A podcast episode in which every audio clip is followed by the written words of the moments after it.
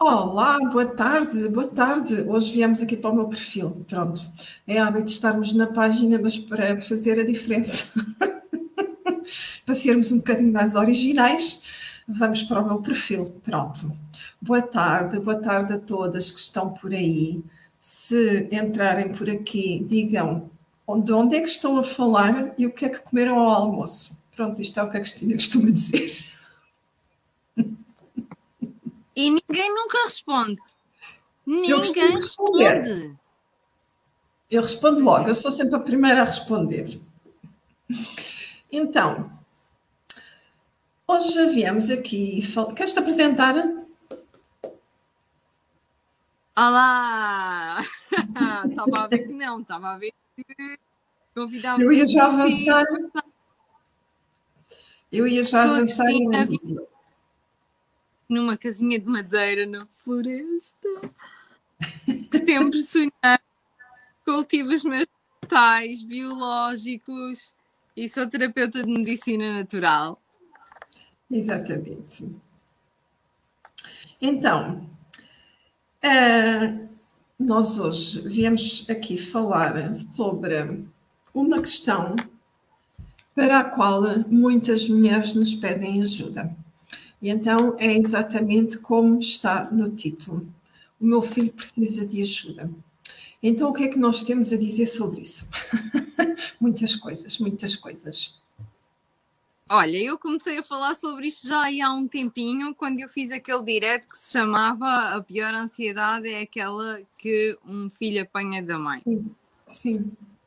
E um, a razão para eu fazer esse direto também foi ser procurada muitas vezes por mães que dizem que o filho tem ansiedade, que o filho rói as unhas, que o filho arranca as peles dos dedos, que o filho se coça, que o filho tem problemas de dermatites, pele, etc., que é algo que eu também lido muito, a pele. Um, e uh, eu perceber que são padrões que o filho está a repetir da mãe. No Sim. entanto, a mãe procura-me para cuidar do filho e apresenta as questões e os problemas, mas não se apresenta a ela também como pessoa passível de ser tratada. Um, e acontece que os filhos refletem as mães. Então, conta-nos lá mais sobre esta relação tão fusional e o que é que pode ser feito aqui.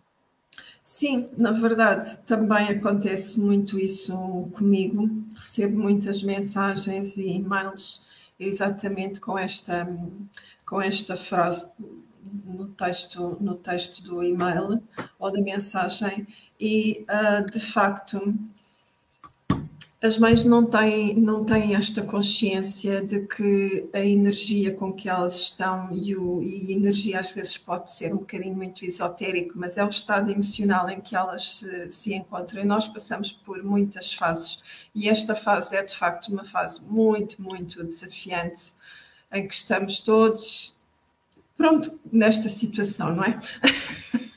não vale, mais, não vale a pena mais uma vez estar a descrever, toda a gente sabe como é que nós estamos. Então, de facto, o nosso estado emocional tem, tem variações ao longo da nossa vida e esta especialmente é um, um, momento em que as nossas emoções estão ao rubro e claro que as crianças, e eu costumo usar esta expressão, são um barómetro daquilo que se passa dentro de casa. E um, desde, desde sempre, não é? Desde que foram concebidas e até desde antes de serem concebidas. Portanto, quando nascem naquela família, já ou, ou, quando, são, quando os pais têm este projeto de, de vida de, de, ter, de ter um filho, há uma dinâmica familiar. Claro que aquela criança, quando nasce, vai receber tudo aquilo, não é? Um conjunto de histórias de, da, própria, da própria família, o estado emocional do pai, mas maioritariamente da mãe, como é que é o ambiente familiar naquela, naquela altura, independentemente da criança ter sido desejada ou não desejada. E às vezes não é desejada, mas. Um, ai, está-me a faltar a palavra. É, não, é, não é planeada, desculpa, é ao contrário, não é planeada, mas é desejada. Então, claro que isso faz toda, faz toda a diferença naquela que é a vivência da criança desde pequenina. Então, claro que as mães concentram toda, toda, toda a sua atenção nos filhos, principalmente logo quando eles, quando eles nascem, ficam muito focadas um, naquela, naquela criança e a vida continua e, e, e põem-se elas mesmas de parte um, em, em, seu próprio prejuízo para dar toda aquela atenção plena às crianças. Então elas esquecem-se de como é que elas estão, não é? Como é que está esta mãe? E, e, já me aconteceu várias vezes eu, eu perceber e, e, faço as perguntas não é, necessárias e eu fico a perceber que aquela criança está simplesmente a denunciar aquilo que se passa no, ambiente familiar e devolvo, e devolvo isso à mãe e vou fazendo algumas perguntas e de repente elas tomam consciência disso, disso mesmo. E, mas é preciso que é natural que não tenham que não tenham este saber e que não tenham esta consciência e que não estejam atentas à sua vida desta desta forma mas é preciso que haja essa essa tomada de porque é isso que vai de facto mudar toda é a partir daí que toda a dinâmica familiar vai vai mudar. E tenho exemplos Sim. mas pronto, e fala agora um bocadinho tu. Tens também a, a situação de que um, na maternidade, sobretudo no início, é natural que uh, o bebê seja tão dependente que uh, a relação seja fusional. Até se fala do quarto trimestre e realmente já foi provado que os bebés hoje em dia nascem um pouco mais cedo do que aquilo que deveriam, porque o nosso corpo, como mulheres, e por causa de nós andarmos com dois pés, uh, precisou de mudar e o nosso corpo não daria espaço ao nascimento de um bebê após uhum. um ano. Mas seria isso o expectável. Então a nossa raça mudou um pouquinho e o que acontece é que os bebés nascem um pouco antes, mas depois precisam de ser um bocadinho bebés canguru, carregados, a passar muito tempo no colo, a passar eh, o tempo todo colados à mãe.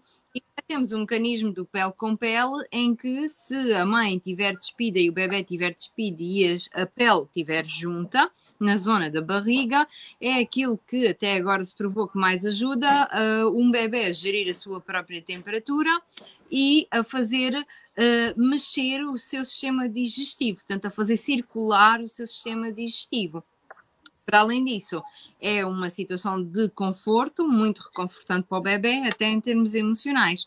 Então, o que, é que acontece? Nesta fase, não só o bebê está preparado hormonal e emocionalmente para andar sempre colado à mãe, como também a mãe, hormonal e emocionalmente, está preparada para andar sempre colado ao bebê. E é natural que durante estes três meses a mãe queira realmente ter o bebê sempre colado a ela e vai esquecer um bocado de si. E eu lembro-me dessa fase também, porque eu tinha gêmeos, não é? Então era, era mais exigente ainda. Mas eu lembro-me nessa fase, eu quase não tinha tempo de ir fazer um xixi. Eu às vezes não tomava um duche, quando achava que até gostava de tomar. E uh, para mim, tudo bem. Eu estava feliz com a situação e sabia que era algo passageiro. Mas uma vez que os meus filhos começaram a ter um pouco mais de autonomia, eu comecei a reavivar os meus rituais pessoais. Sim. E por vezes aquilo que acontece é depois desta quebra tão prolongada, a mulher não volta às coisas que ela aprecia fazer e ela não volta às coisas que fazia por ela porque sente quase de certa forma que a obrigação dela é ser devota à família e ao filho.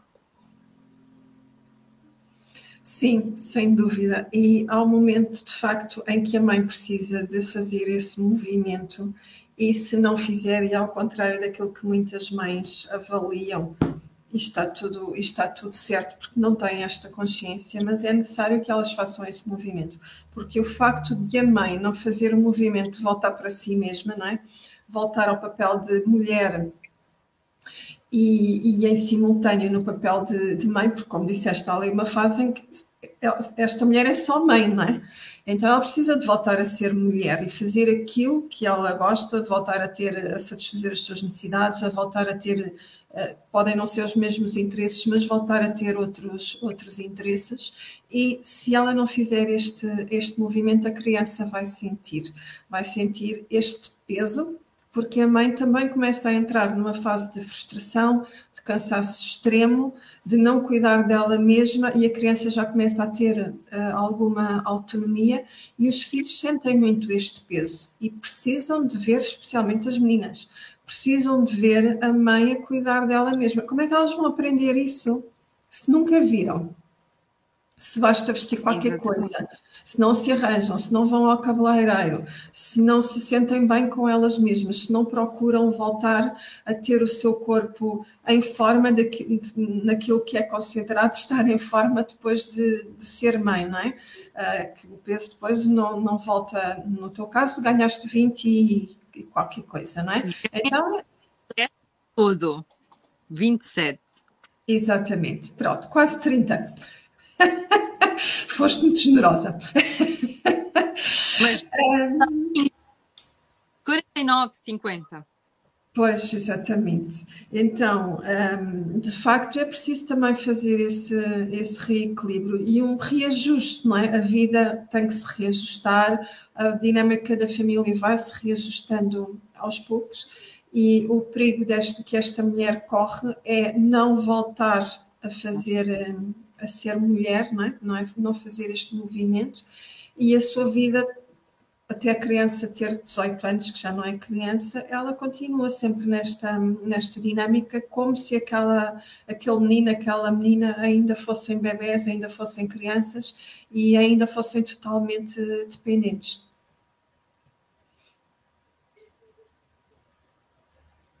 Sim, um, e depois tens, a partir daqui, uma outra fase que também tem imenso a ver com a independência da criança e com uma forma natural de deixar uma criança tomar decisões e ser responsável por si própria e pela vida. E que muitas vezes, por haver tanta interferência externa, ela não acontece dessa forma, que é a introdução alimentar. Sim. A introdução alimentar deveria ser oferta de comida ao bebê de uma forma que ele consegue agarrar com a motricidade que ele já tem aos seis meses. Deveria ser feita só aos seis meses e não antes, como se tem vindo a preconizar ultimamente. E a comida deve ser sólida. E os bebés conseguem mastigar sem dentes, sim. Uh, e os bebés vão rejeitar a maior parte da comida que lhes é oferecida. E aí há um problema é que as mães acham que são realmente responsáveis porque parece que de um dia para o outro um, um bebê que não comia nada vai precisar de passar a comer um prato de sopa. É isto, basicamente.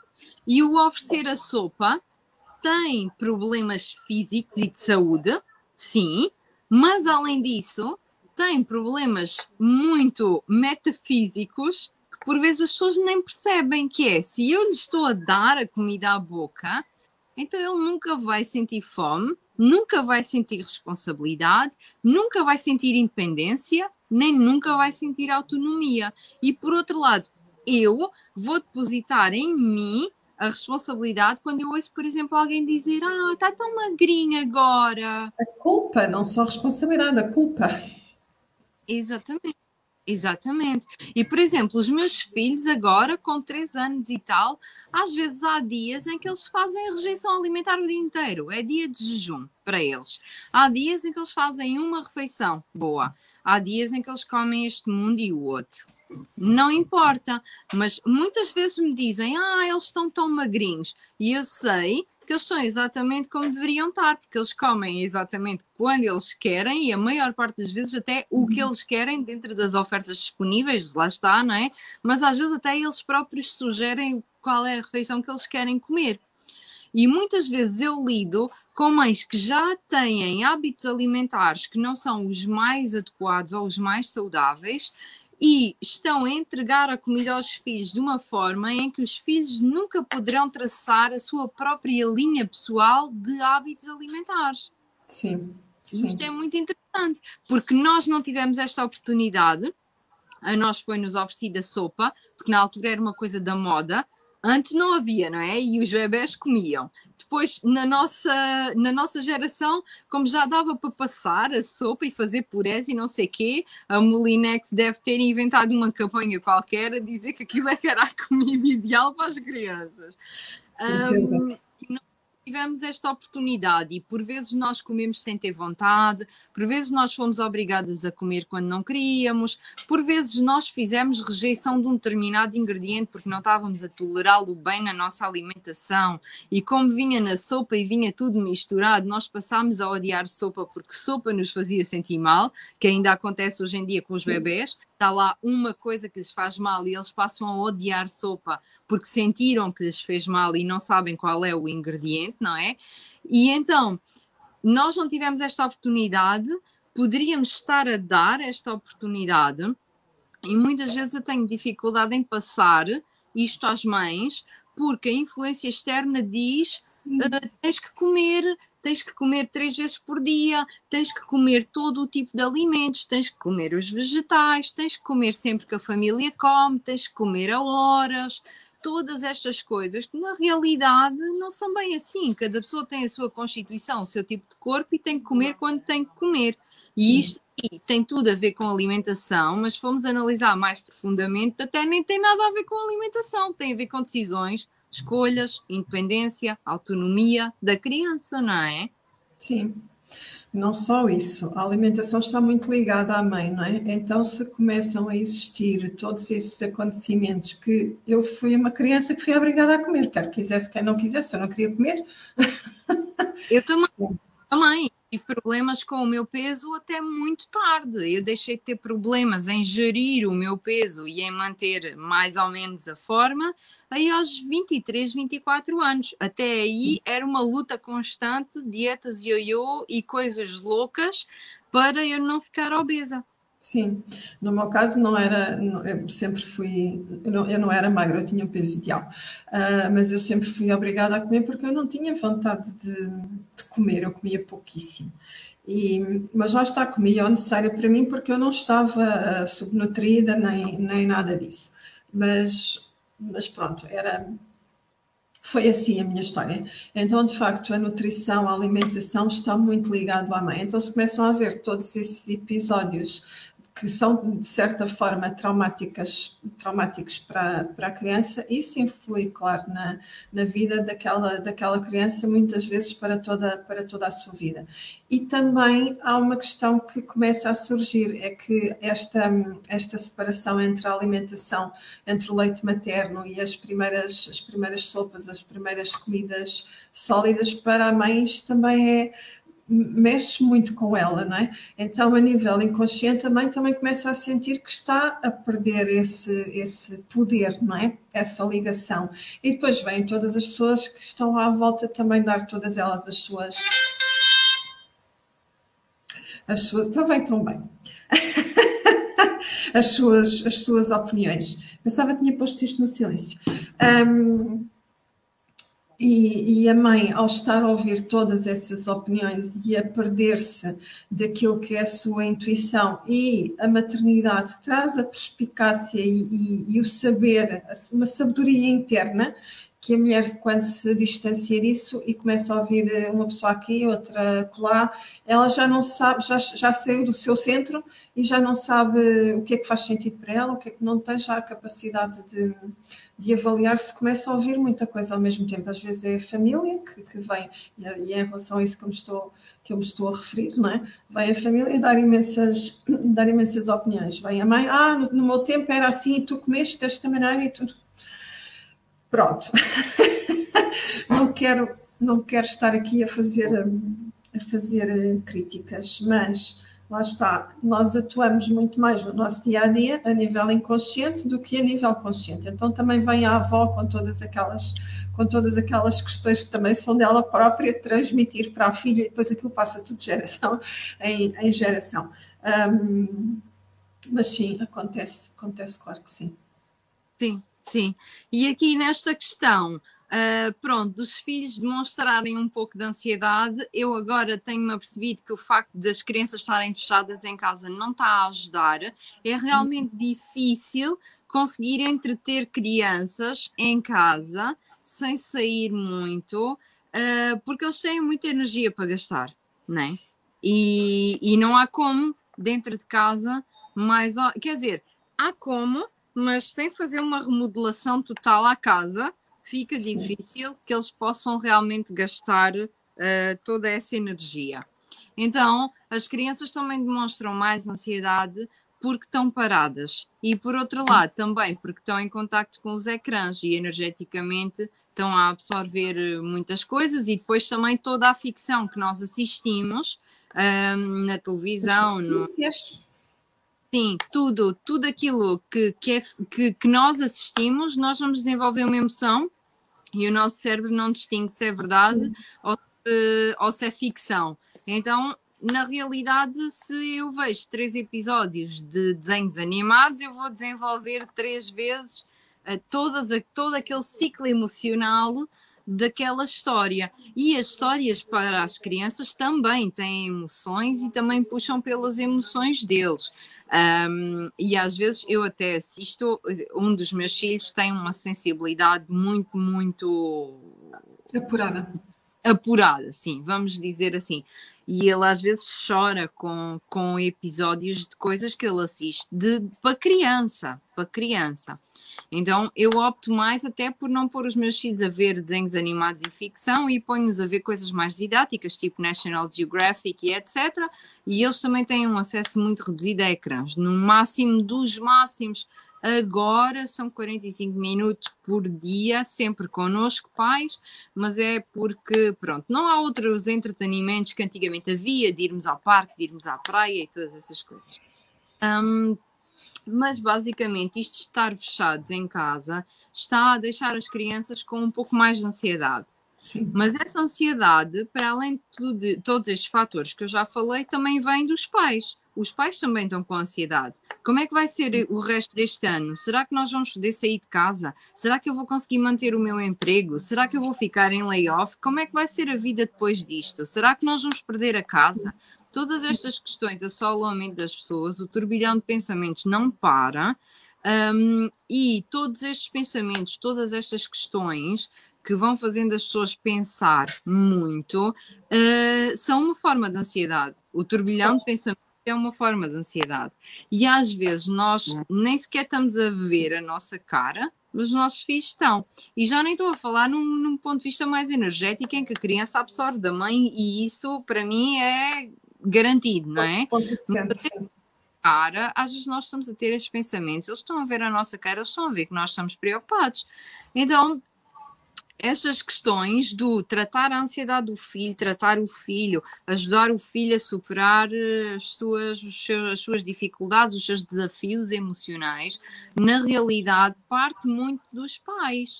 Sim. E quem diz eh, a ansiedade diz também as dificuldades de concentração, a memória, a aprendizagem, etc, Sim. etc.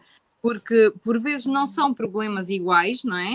Mas o filho está a refletir aquilo que ele está a apanhar, aquilo que está disponível para ele, não é? Sim, sim. Um, sim, esta fase está a ser muito desafiante e as crianças não vão à escola, não vão para o exterior, então estão constantemente 24 horas por dia a viver naquele, naquele mesmo ambiente. Então gera-se, está tudo, está tudo em transformação, gera-se uma dinâmica constante de preocupação, de medo, de, de, de ansiedade, de zanga pronto, esta sensação de insegurança que nós nunca vivemos nada disto. Então estamos todos a, a, lidar com o momento, com o dia a dia e nunca, quase que nós estamos em, em estado de. Emocionalmente é como se estivéssemos em estado de guerra, porque nós não sabemos o que é que vai acontecer na nossa vida nos próximos, nos próximos tempos. E lidar com isto é de facto desafiante. Mas se nós pensarmos que, na verdade, nós já recebemos dos nossos pais tudo isso, preocupações, medos, hum, zangas também. Nós já recebemos tudo isso e sabemos bem o quanto isso contribuiu muitas das vezes de forma negativa para a nossa vida, não é? Já, já, já pegámos nesses fardos, nessas dores que eram dos nossos pais e nós levámos-la para a nossa vida. Então, obviamente, as crianças, para quem, para quem é pai e mãe, as crianças estão a fazer exatamente o mesmo movimento que nós já fizemos. E há uma questão muito particular aqui, e nós estávamos a falar estes, estes dias sobre isso, que é a vontade e a necessidade que as pessoas estão a ter de que a vida volte a ser igual. Então é como se nós estivéssemos aqui a fazer um luto. Ah, quando isto voltar a ser, é que vai ser, é que vamos todos poder ir jantar fora, é que vamos todos poder. Nós não sabemos, nós pela primeira vez na nossa vida, nós não sabemos mesmo e não é nada que nós possamos. Há uma dinâmica que nós podemos, uma parte da nossa vida que nós podemos controlar e há outra parte nós não, não sabemos, não sabemos, nem os maiores especialistas sabem o que é que vai acontecer.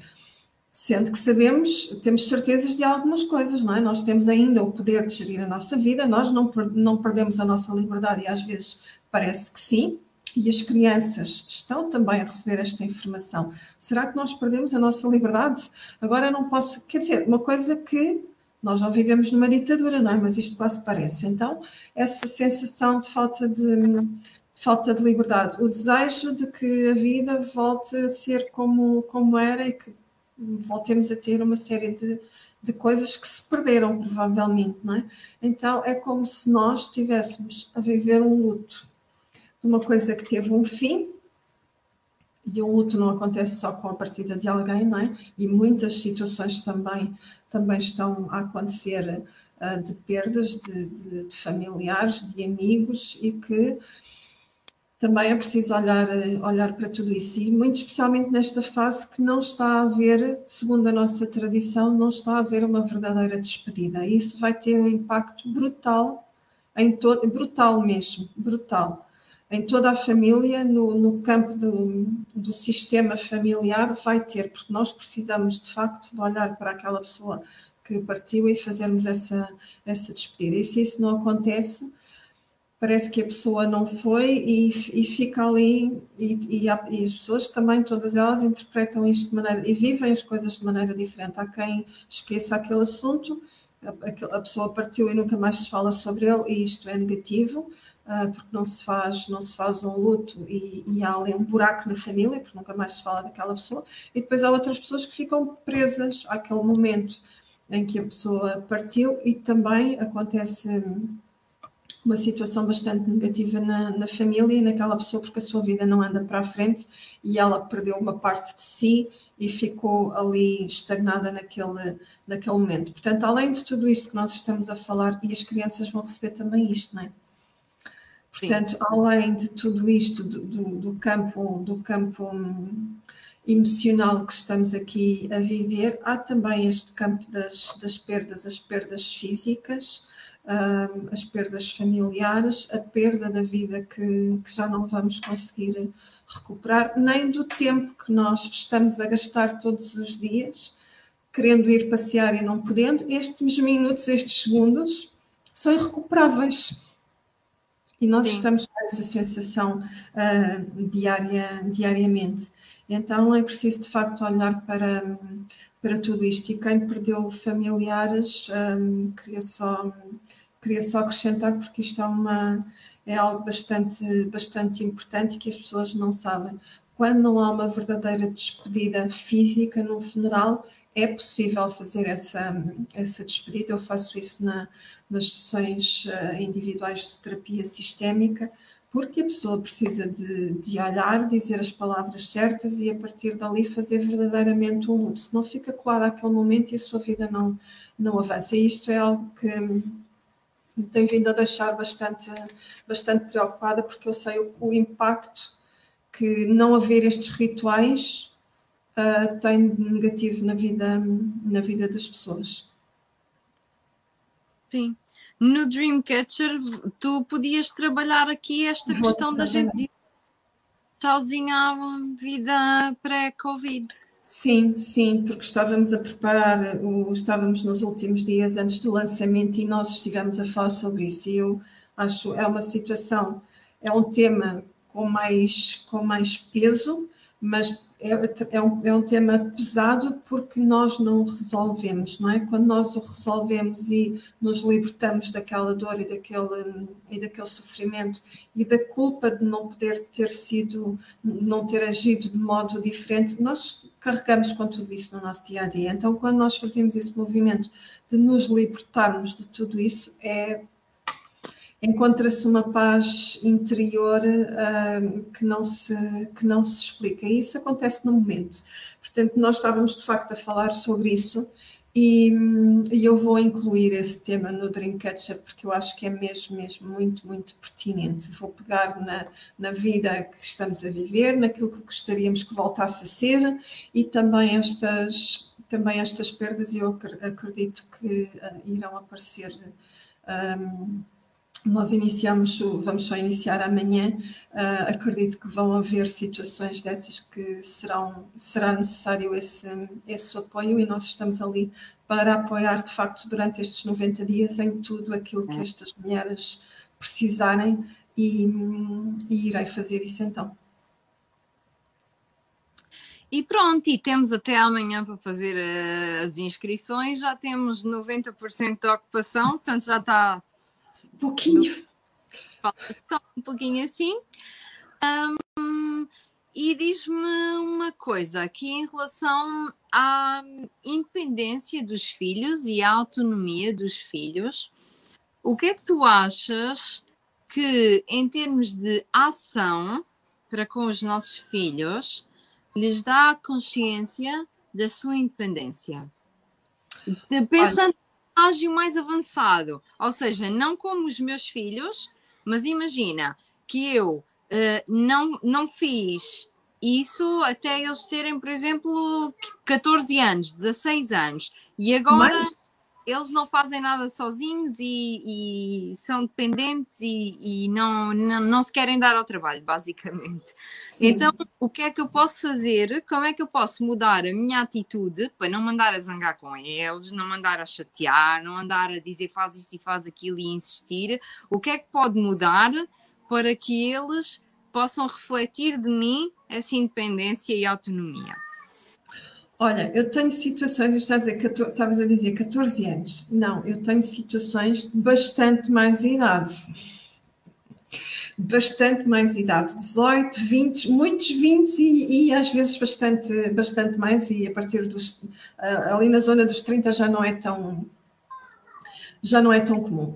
Olha, a natureza, eu acho que a natureza, e tu vives mais, ainda tá, tá, estás dentro da natureza. Pronto, eu estou aqui na natureza.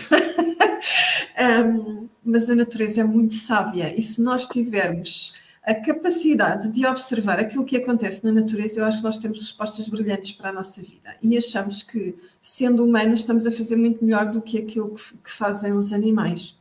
E, na verdade, nós só estamos a atrasar a autonomia dos, das crianças. O que é que um passarinho faz quando percebe que o seu um pássaro percebe o seu passarinho, o seu, o seu filho no ninho, quando já estão com, já têm as penas, já têm as asas, já têm tamanho suficiente, o que é que faz a mãe? Atira a criança fora do, fora do ninho. Ninguém vai pôr filhos fora de casa, como é óbvio, mas já chega a uma altura que até já estavam em idade que isso acontecesse, não é? já trabalham, já têm, já têm o, seu, o seu vencimento, portanto, até seria bom que eles construíssem essa, essa autonomia. E as mães não fazem isto, não é? nem as mães nem os pais. E, os, e o pai tem especial importância neste, neste movimento, porque aos seis anos o pai deve tirar a criança do, do colo da mãe e levar a criança para o mundo, ensinar como é que a vida funciona, como é que o mundo funciona, e curiosamente é nessa idade que as crianças vão para o ensino básico. Não é? No nosso tempo ainda nem, nem existia quase a, a creche. E, de facto, quando a mãe ou os pais, o foco da, da, daquela casa são os filhos, não é? Acontece isto em imensas famílias. Está tudo em volta daquela criança. Então, criança, adolescente, adulta. Então, como é que esta criança pode construir a sua autonomia se ela não tem espaço para isto. Nem ela tem a nível inconsciente, nem os pais permitem que existam também a nível inconsciente. Se nós estivéssemos conscientes do que andamos aqui a fazer, seria, tudo, seria tudo bastante mais fácil. A criança não tem, os pais não, não a deixam fazer isso. Então, e outra coisa é que quando a criança começa a ter alguma autonomia, claro que nos, nos primeiros tempos isso não acontece, não é? A mãe e a criança precisam de estar ali assim, não é? Como tu disseste. Quando a criança começa a ganhar autonomia, o casal precisa de voltar, não é? Primeiro está cada um dos pais, a mãe, o pai, a relação do casal, e existe esta ordem na família, é uma das leis do sistema familiar, é a ordem. Os pais estão atrás e a criança está à frente, a linha da vida, não é? A vida vai passa de geração em geração. Então está-se a inverter tudo isto, esta lei, e depois surgem os divórcios e surgem as discussões entre o casal por causa disto, porque os filhos estão a ser colocados como a prioridade. Não. A partir de determinada altura, o casal, o casamento é a prioridade. Então, quando isto se inverte, o que é que acontece? A criança passa a ser o mais importante e estão todos ali a olhar para, para aquela criança. Como é que ela pode ir à sua vida? Como é que ela pode construir a sua, a sua autonomia? É impossível. Então é de facto necessário fazer este. E, e claro, depois quando o casal já está com problemas, a mulher não quer voltar a dar-se com o marido, então o filho acaba por ser a razão para que não volte a haver esse, esse encontro. Também é preciso reencontro, é preciso também, também dizer isso. Então, é, no fundo, é olhar para esta ordem e cumprir esta ordem, porque esta é de facto a ordem natural das coisas e é a lei que, que existe em todos os, os sistemas humanos animal, seja que sistema, há uma hierarquia. Nas, nas, empresas também existe uma hierarquia, nas famílias também existe. Quando essa hierarquia, essa ordem é desrespeitada, claro que as coisas não podem funcionar de forma natural, não é? E isto é a ordem natural da vida. Excelente, perfeito. E não vale a pena andar a dizer, ah, eu não ele não consegue, ele não faz, não faz as suas próprias refeições. Não posso ir fazer uma segunda lua de mel com o meu marido porque tenho que preparar as refeições para o meu filho. E, e o rapaz já anda na universidade ao menos o arroz da tua ele há de ser capaz de fazer, todos, todos os estudantes sabem fazer isso, uma, uma, uns ovos mexidos com salsichas, pronto, isto não é a coisa mais saudável, mas a criança sabe fazer. Então acontece, acontece isto. E as mães muitas das vezes não percebem, não percebem isto, depois os pais zangam-se, não vês que o rapaz já tem 18 anos, não tem nada, há de ser sempre o meu menino. E é muito é muito engraçado observar, é engraçado sem crítica nenhuma, obviamente, mas isto é uma dinâmica que as pessoas devem olhar para ela com consciência e com responsabilidade sobre elas e sobre aquilo que estão a provocar, achando que estão a fazer melhor, estas mães estão a tirar responsabilidade à vida daqueles miúdos que precisam de ter, de assumir isso para si, para si mesmos. Como é que eles vão gerir a sua vida quando tiverem 40 anos? Como? Sim, sim, e depois isto acaba por uh, se refletir noutras áreas da vida, não é? Eventualmente. Este, eh, este, filho até pode sair de casa dos pais, até pode ter uh, o seu trabalho, mas vai sempre haver ali um, uma parte da vida que não desabrocha, que não flui, Sim. por causa da, da falta de, de, independência, de autonomia, de até mesmo responsabilidade por si mesmo, não é? Sim, vai achar que o mundo está todo contra si, porque ele não vai encontrar mais mãe nenhuma na sua vida. a mulher não é a mãe, a, o, a empresa, que também é, pode ser hum, a empresa, o, a, a chefe, pode encontrar uma mulher, vai querer que as outras pessoas cuidem de si como a sua mãe cuida. Isto não existe. Isto não existe. Portanto, vai ser um mundo de frustração, porque ele vai sempre ficar infantilizado diante da vida. E o que é que isso, o que é, o que, é que pode correr bem nisso? Nada, não é?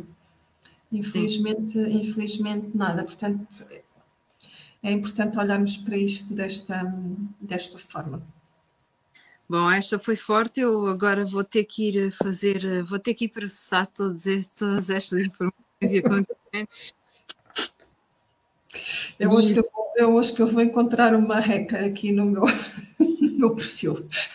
Eu não sei se está aqui alguém a, a comentar, eu não estou a ver aqui ninguém a comentar. Eu não consigo ver nada, mas eu estou no telemóvel também. Pois, não sei se está aqui alguém a comentar. Pronto, mas se quiserem comentar depois, eu sei que tudo isto que eu estou a fazer não é assim tão a dizer, não é assim tão fácil de, de ouvir, mas se eu mas não dissesse, também não estava a fazer o meu melhor. Mas nós ajudamos. Nós ajudamos, nós ajudamos. Sim, sem dúvida.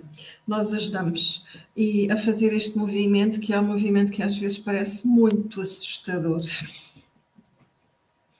Muito assustador, eu sei. É preciso ter todo o cuidado uh, ao trabalhar com estas mulheres para ajudá-las de forma no tempo delas também, porque às vezes isto leva muitos anos, não é? 18 anos eu fiz assim, e agora? Sim. Então sim. é preciso ter. É... Diz, diz, desculpa. Ia dizer, até aquela fratura, depois às vezes a pessoa não processa e em vez de. Uh, no fundo, quase. Eu há pouco tempo falei com uma mãe que disse: uh, Fiz o desmame da minha filha, já ela tem 20 e tal anos. Fiz, fiz há pouco tempo o desmame da minha filha, já ela tem 20 e tal anos. Mas a questão é, às vezes é difícil depois, de um dia para o outro, tu percebes o que é que estavas a fazer, mas quando tu tentas mudar, tu mostras raiva, mostras zanga, mostras uh, revolta, mostras frustração, porque não conseguiste processar aquela culpa, porque não conseguiste processar aquela mudança, então estás a, estás a, mandar estas coisas todas para os outros, quando na realidade são tuas e tu podias ter processado aquele acontecimento e de um dia para o outro fazer a coisa fluir de outra maneira com a maior da tranquilidade. Sim, sim, isto não é uma informação que nos é dada, ou no meu caso não, que não tenho filhos, mas não é dada esta informação na maternidade ou nos cursos, não é? Pronto, e devia, e devia, portanto, sem crítica, porque eu acho que as mães, os pais, e como os nossos pais também fizeram o melhor que podiam e o melhor que sabiam, sempre, sempre, sempre, com a consciência que tinham naquela, naquela época, e se não fizeram, também fazia parte da aprendizagem daquela criança viver daquela forma até em dado momento. Quando a nossa consciência muda, quando nós percebemos que estou a fazer assim, mas isto não é o certo nem para mim, nem para o meu filho, e eu confio que isto não é o certo e vejo que não é, ninguém precisa de convencer ninguém. Se fizer sentido, então a pessoa pode começar a fazer eh, novos, novos movimentos, tomando consciência, novos movimentos, ter novas ações, ter novas atitudes, e a criança vai se ajustando a tudo isso, não é? Exatamente. Aí começam as, a acontecer as mudanças, porque quando me pedem ajuda para trabalhar temas dos filhos, depois de repente, e já me aconteceu uh, crianças com adolescentes com situações de ansiedade, ataques de pânico, uh, fobias, e eu trabalho com as mães e de repente, de repente tudo começa a ficar diferente, não é? E hum, por isso eu insisto sempre, insisto sempre nisto de trabalhar a mãe primeiro.